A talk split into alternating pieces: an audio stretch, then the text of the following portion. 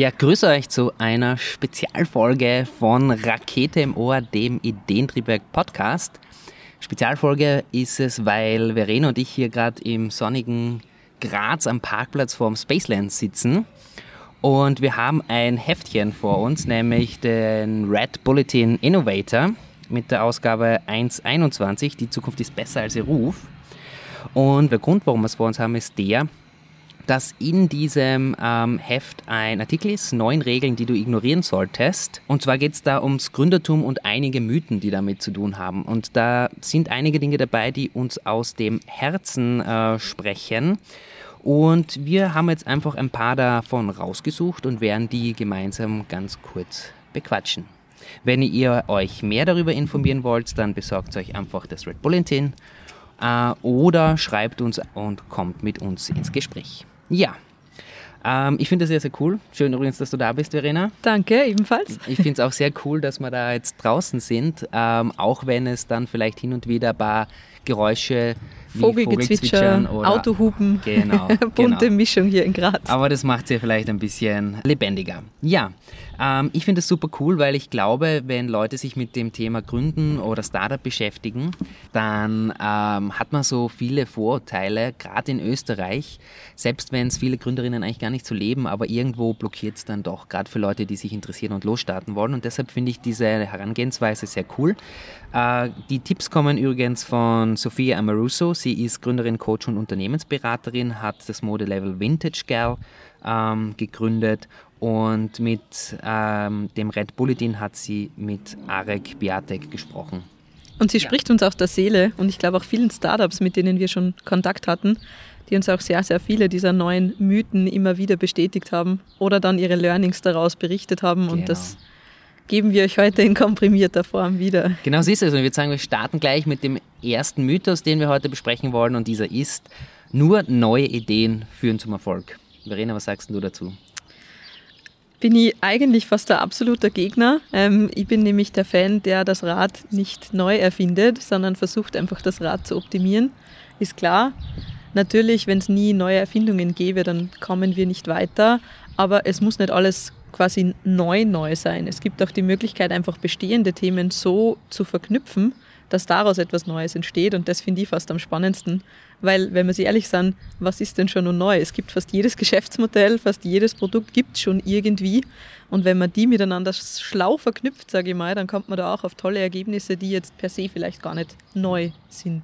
Genau, genau. Vor allem denke ich mir, ist dieses Denken so, ist es jetzt wirklich neu, muss es neu sein, muss es neuer sein, so irgendwie etwas, was einen blockiert. Das heißt, wenn man eine gute Idee mit einem vernünftigen Modell dahinter hat, mit einem tollen Antrieb oder den richtigen Kunden, dann reicht es auch, Dinge zu erweitern, zu verbessern oder einfach etwas anders zu machen.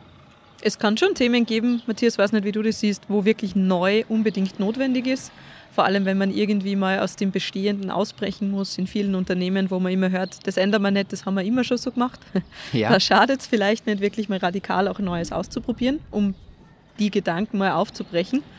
Ähm, aber grundsätzlich glaube ich, ist, ist Bestehendes zu erweitern, Bestehendes zu optimieren, immer mal zum Starten ein guter Ansatzpunkt. Wie du schon richtig gesagt hast, vor allem wenn man sich vornimmt, das muss jetzt ganz neu, ganz großartig werden, hat man vielleicht dann die Angst, dass es dann gar nichts wird, weil es zu groß ist. Deswegen lieber in kleinen Schritten starten. Du hast was gesagt, was ich auch sehr gut finde, äh, was ich vielleicht hier noch dazu ergänzen oder vielleicht deutlicher nochmal aussprechen möchte, ist, es kommt auch immer ganz stark darauf an, wo es denn äh, gebraucht wird oder wo denn etwas Neues entsteht. Denn manchmal braucht es das schon, ja. Ähm, und bei anderen Themen ist das vielleicht gar nicht notwendig, sondern geht es einfach darum, dass das erschlossen wird in deiner Umgebung oder sowas in diese Richtung. Stimmt uns hier auch die Sophia zu, Matthias? Die stimmt uns auch zu, denn sie hat ja ähm, quasi mit Kleidung ihr, ihr Geld verdient. Und ähm, es war nichts Neues. Und jetzt, jetzt zitiere ich. Äh, ich bin das beste Beispiel dafür, als ich anfing, Klamotten auf eBay zu verkaufen, war die Konkurrenz nicht nur längst da, sie war auch riesengroß. Ja? Ähm, aber ihr, ihre Herangehensweise war halt, sie war anders, sie hat sich abgehoben, hat sich unterschieden und das auf viele Arten, also zum Beispiel wie sie das Produkt verkauft, an wen oder mit welchem Image oder was sie auch eigentlich verkörpert. Und das ist eine, eine gute, ein gutes Beispiel für etwas neu zu machen, ohne dass es neu ist. Vielleicht müsste man einfach die Neubegriffe ein bisschen besser definieren. Neu definieren. Neu definieren, genau. Ähm, aber ich glaube, für diese Folge reicht es zu dem Thema und noch einmal hier an unsere Zuhörerinnen die Information, ihr könnt oder wir freuen uns natürlich, wenn wir zu dieser Folge ein paar Inputs von euch bekommen. Was denkt ihr zu dem Thema? Was denkt ihr zu den Mythen? Was denkt ihr zu dem, was wir sagen? Ja, dann komm, kommen wir zum nächsten Mythos und der erinnert mich auch ganz, ganz stark ans Ideentriebwerk, weil den versuchen wir ja oder den wir leben ihn nicht, sondern wir machen das Gegenteil. Wir leben es, diesen Mythos auch ein bisschen zu zerstören, äh, wenn ich das so sagen kann. Und zwar heißt das, erzähle niemanden von deiner Idee, sonst stiehlt man sie dir. ich glaube, das ist der, der, der, erste Gedanke. Ich weiß nicht, ob das an Österreich liegt oder generell vielleicht an dieser an, an Europa, dass man das Gefühl hat, irgendwie man darf mit gar nichts, solange es nicht fertig ist, irgendwie rausgehen, weil sonst, sobald die erste Idee draußen ist, schnappt sie dir, mein großer, der größte Konkurrent, quasi der nächste Nachbar und macht das Gleiche. Ich weiß nicht, wie es dir geht, Matthias. Die Erfahrungen, die wir gemacht haben, ist eigentlich eher genau andersherum. Nummer eins, selbst wenn jemand die Idee aufgreift, hat er ja den ganzen Prozess, den du oder ihr auch vor euch habt, selbst noch vor sich. Also er muss ja genauso seine Hausaufgaben machen mit Businessmodell, Kundenuntersuchungen, wie soll es weitergehen, wie, wie will ich mein Produkt oder meine Dienstleistung auf den Markt bringen. Diese ganzen Schritte sind ja nicht erledigt, nur weil man quasi jetzt die Idee hat. Außerdem glaube ich ganz, ganz stark, dass die Idee alleine auch ohne dem richtigen Team immer sehr schwierig zur Umsetzung findet. Das heißt, wenn ihr da schon in einem top motivierten Team daran arbeitet, besteht da, glaube ich, wenig Gefahr, dass die einfach so jemand aufgreift und mit genau demselben Produkt jetzt rauskommt. Ich habe ja für mich eine Frage, die ich mir hin und wieder stelle ähm, und die vielleicht auch zu dem Thema passt und vielleicht auch ein bisschen andere Sichtweise darauf bringt. Nämlich, die Frage ist folgende. Wenn wir jetzt 20, 30 Jahre in die Vergangenheit reisen könnten und zum Beispiel ein Smartphone der heutigen Generation mitnehmen, würde das dann damals diese Entwicklung der Smartphones komplett beschleunigen und wir sind jetzt 30 Jahre weiter in der Gegenwart? Oder brauchen wir eigentlich erst dann fast 30 wieder 30 Jahre. Jahre, um das zu verstehen? Und irgendwie so ist es ja auch eigentlich mit deiner Startup-Idee. Das ist nur, weil du sie ausgesprochen hast, hast du als einziges die Hintergrundinfos. Du hast die, Einzi die als einziges oder als wenigen genau. diese Entwicklung durchgemacht und dich damit beschäftigt. Und das kann einem niemand so leicht äh, stehlen. Und dann kommt für mich zu diesem Mythos auch noch ein zweites ähm, Thema hinzu, nämlich aus meiner Sicht, zumindest kenne ich das aus der Community des Ideentriebwerks, sind wir keine bösartigen Menschen, die mutwillig Ideen klauen und deshalb zu einem Startup-Spritzer oder zu einer anderen Netzwerkveranstaltung oder Pitch-Veranstaltung kommen, sondern da geht es um den Austausch und um sich gegenseitig Feedback zu geben und das, was man aus einem Feedback lernen kann, ist tausendmal mehr wert als das, was man durch Verhinderung, dass es irgendjemand erfahrt, einen Vorsprung gewinnen kann. Da bin ich ganz bei dir. Ähm, ich glaube, dass auch das Feedback gerade in einer frühen Phase ganz, ganz, ganz wichtig ist. Ich weiß gar nicht, ob der Mythos da drinnen ist als einer der neuen, aber das lernen wir immer wieder, dass halt ähm, Startups bzw. Unternehmen eigentlich am Kunden vorbei entwickeln, haben dann ein super tolles Produkt, das aus ihrer Sicht alles kann, was der Markt braucht, nur der Markt braucht es einfach genau. nicht. Das heißt, je früher man herausgeht und Kundenfeedback einhält, desto besser ist es. Nummer eins und Nummer zwei, Matthias hat es ja angesprochen, wir beim Ideentriebwerk schauen ja ganz, ganz stark aufs Netzwerken und vielleicht kann ja genau derjenige, der gerade eure Idee hört, euch einen Schritt weiterbringen oder vielleicht sogar fünf Schritte weiter, weil der wieder wen kennt, der wen kennt, der wen kennt und dann kommt man nämlich genau dahin, wo man hin soll. Also keine Angst davor, raus mit den Ideen so früh wie möglich, Feedback einholen, einarbeiten und coole Leute dabei treffen. Genau so ist es. Ganz, ganz wichtig. Schaut bei unseren Events vorbei, ob online oder hoffentlich bald präsent. Aber schaut, dass ihr Feedback bekommt, eure Idee rausbringt und dann für eure Kunden oder für die Personen, die ihr wirklich ansprechen wollt, entwickelt. Ja, nächster Mythos finde ich sehr spannend, habe eigene Erfahrungen dazu gemacht. Der Mythos ist, Ungeduld ist ein guter Antrieb für Gründerinnen. Was Tut mir jetzt schwer. Hm. Ich glaube, das ist, also ich, ich, ich kenne ihn als Mythos so auch nicht. Mhm. Ähm, die, die, anderen zwei Themen, die wir jetzt schon besprochen haben, sind so eh quasi die Klassiker, so ja im stillen Kämmerlein und keinem was erzählen. Ähm, hier ist es eher so, glaube ich, dass es davon abhängt, was für Person man ist wenn man gefährdet ist, dass man ganz, ganz schnell überhaupt irgendwie arbeitet und, und alles schon rausbringt, nichts fertig macht, von jeder Idee total abgelenkt ist, wäre ich dafür, würde ich sagen, vielleicht macht es Sinn, mal einen Schritt zurückzugehen, durchzuschnaufen, sich einen Plan zurechtzulegen wenn man aber eher schon diese Person ist und ja, ganz vorsichtig jeden Schritt plant und ganz, ganz langsam erst quasi in die Umsetzung kommt, dann braucht es vielleicht sogar manchmal ein bisschen diese Ungeduld, um da nichts zu verpassen und einfach mal den mutigen Schritt zu setzen. Ja, sehr guter Ansatz. Ähm, auch da vielleicht eine Definitionsfrage. vielleicht machen wir mal eine Definitionsfolge für Startups und Gründerinnen. Ähm, aber ich finde es auch sehr spannend, dass du ähm, auch ziemlich genau das jetzt von dir aus wiedergibst, was hier äh, im, im Artikel steht nämlich Ungeduld äh, muss, man, muss man ein bisschen definieren. Ja? Wenn es mhm. jetzt so äh, ein, ein Drang ist, was weiterzubringen, dann kann das sicher förderlich sein. Das Problem ist, wenn man den Dingen oder sich selber keine Zeit gibt. Ja, das und stimmt. meine persönliche Erfahrung war die, äh, ich habe Jänner 2020 gegründet und jeder, der sich an das Jahr erinnern kann, weiß, dass drei Monate später einmal eine sehr, sehr deutliche Änderung in, auf der ganzen Welt passiert ist. Es war die Pandemie, die sich dann eben ähm, auch auf die Art, wie wir gearbeitet haben, ausgewirkt hat. Mittlerweile sind wir schon fast Profis, würde ich sagen, oder es hat sich zumindest eine gewisse Normalität eingestellt. Aber das war mein erstes Jahr und das erste Jahr war gleich einmal relativ schwierig. Ich wollte mit Workshops starten, ich wollte ähm, Veranstaltungen machen und konnte das, konnte das einfach nicht. Und da war es für mich ganz, ganz wichtig, dass ich die Geduld habe zu sagen, okay, das ist das erste Jahr, was übrigens für jedes Startup in jeder Situation oder für jede Gründungs, jedes Gründungsvorhaben in jeder Situation gilt. Das erste Jahr, die ersten paar Jahre, die sind immer anders. Und diese Vorstellung, ja, man gründet vielleicht eben aus dem geheimen Kämmerchen ähm, und, und ist dann nach einem Jahr super erfolgreich oder macht den Exit oder wie auch immer, das ist eine Fantasie, die nicht nur aus meiner Sicht meistens nicht zutrifft, sondern auch vielleicht wirklich nicht gesund ist, weil man sich dann Erwartungen steckt, die man schwer halten kann. Ähm, mir hat das sehr gut getan, ähm, einfach auch mal zu sagen, okay, in dieser besonderen Situation kann ich eines machen, ich kann auf mich schauen, ich kann mich weiterentwickeln, ich kann dort was tun, wo ich was tun möchte, unternehmerisch. Und das hat mir sehr, sehr viel gebracht. Aber ich bin auch der Meinung, ähm, dass man Ungeduld auch im Unternehmertum nicht unterschätzen darf. Vielleicht so weit hingehend, es gibt so diese äh, Gesunde Neugier. provokative Aussage auch. Ähm, Geduld schlägt Talent. Ja? Mhm. Das heißt, wenn man die Ressourcen hat, also Geduld hat ja auch viel mit Ressourcen, ob es jetzt Energie, Zeit, Geld ist, wie auch immer, zu tun, um sich auch ein bisschen mehr Zeit zu geben, dann ist das oft sehr, sehr hilfreich.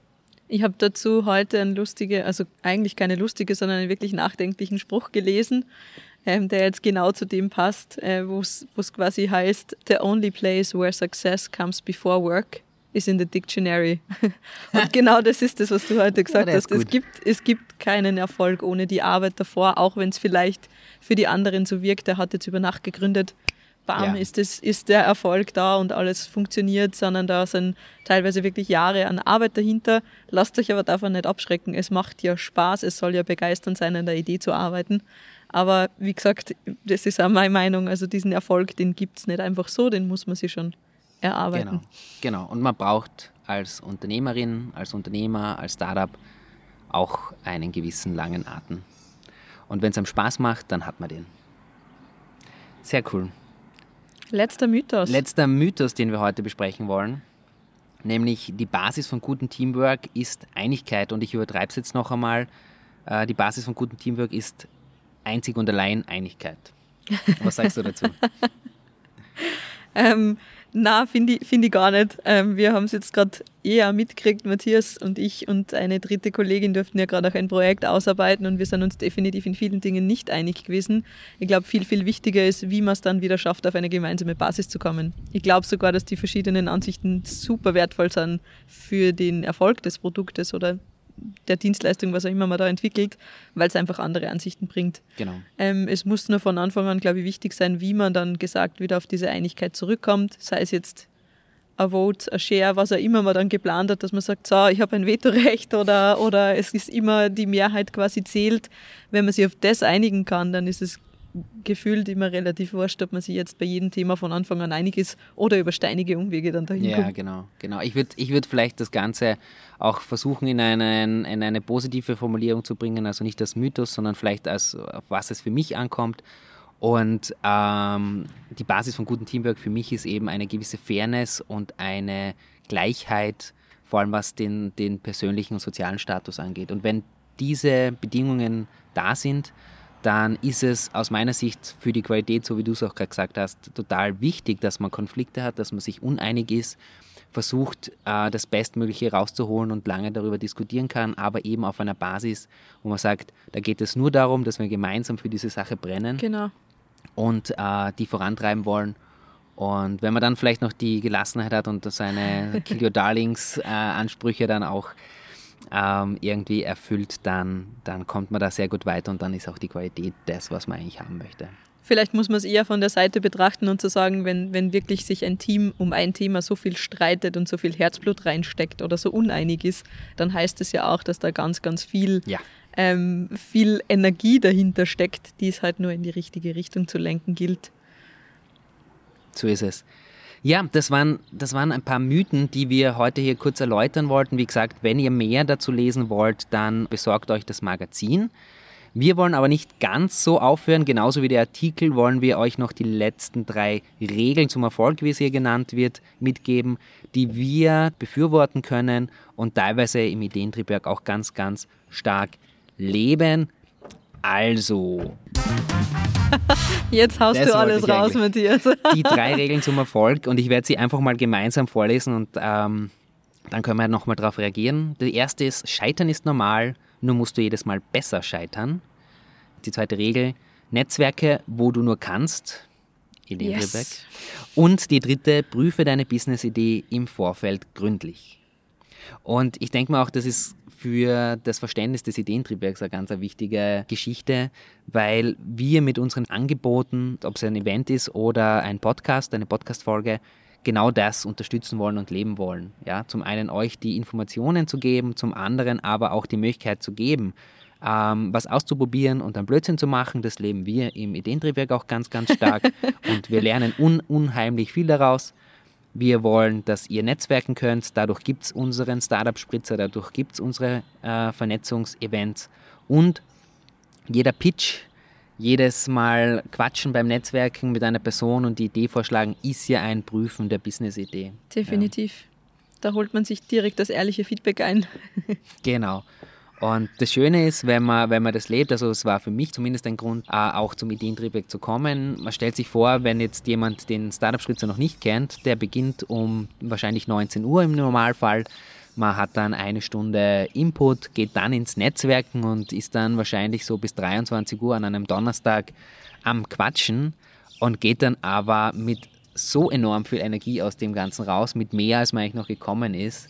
Und das macht für mich einfach einen, einen richtig schönen Gründerspirit dieser Community auch aus. Was gibt Schöneres? Wir freuen uns schon wieder auf die kommenden Donnerstage. So ist es. So ist es.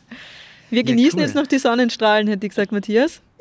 Yep. Viel, also vielen Dank, dass ihr uns zugehört habt, auch wenn wir heute mal keinen externen Gast dabei hatten. Und freuen uns auf die nächsten Folgen Rakete im Ohr. Genau. Mir hat es riesen Spaß gemacht und Viert Uh, euch. Tschüss. Rakete im Ohr wurde dir präsentiert vom Ideentriebwerk. Die Folge wurde produziert von Verena Vukovic und Matthias Kogler-Gepp. Unsere Musik kommt von Lukas Gewessler. Die Shownotes findest du unter www.ideentriebwerk.com und du kannst uns Anregungen und Feedback auf podcast.ideentriebwerk.com zuschicken.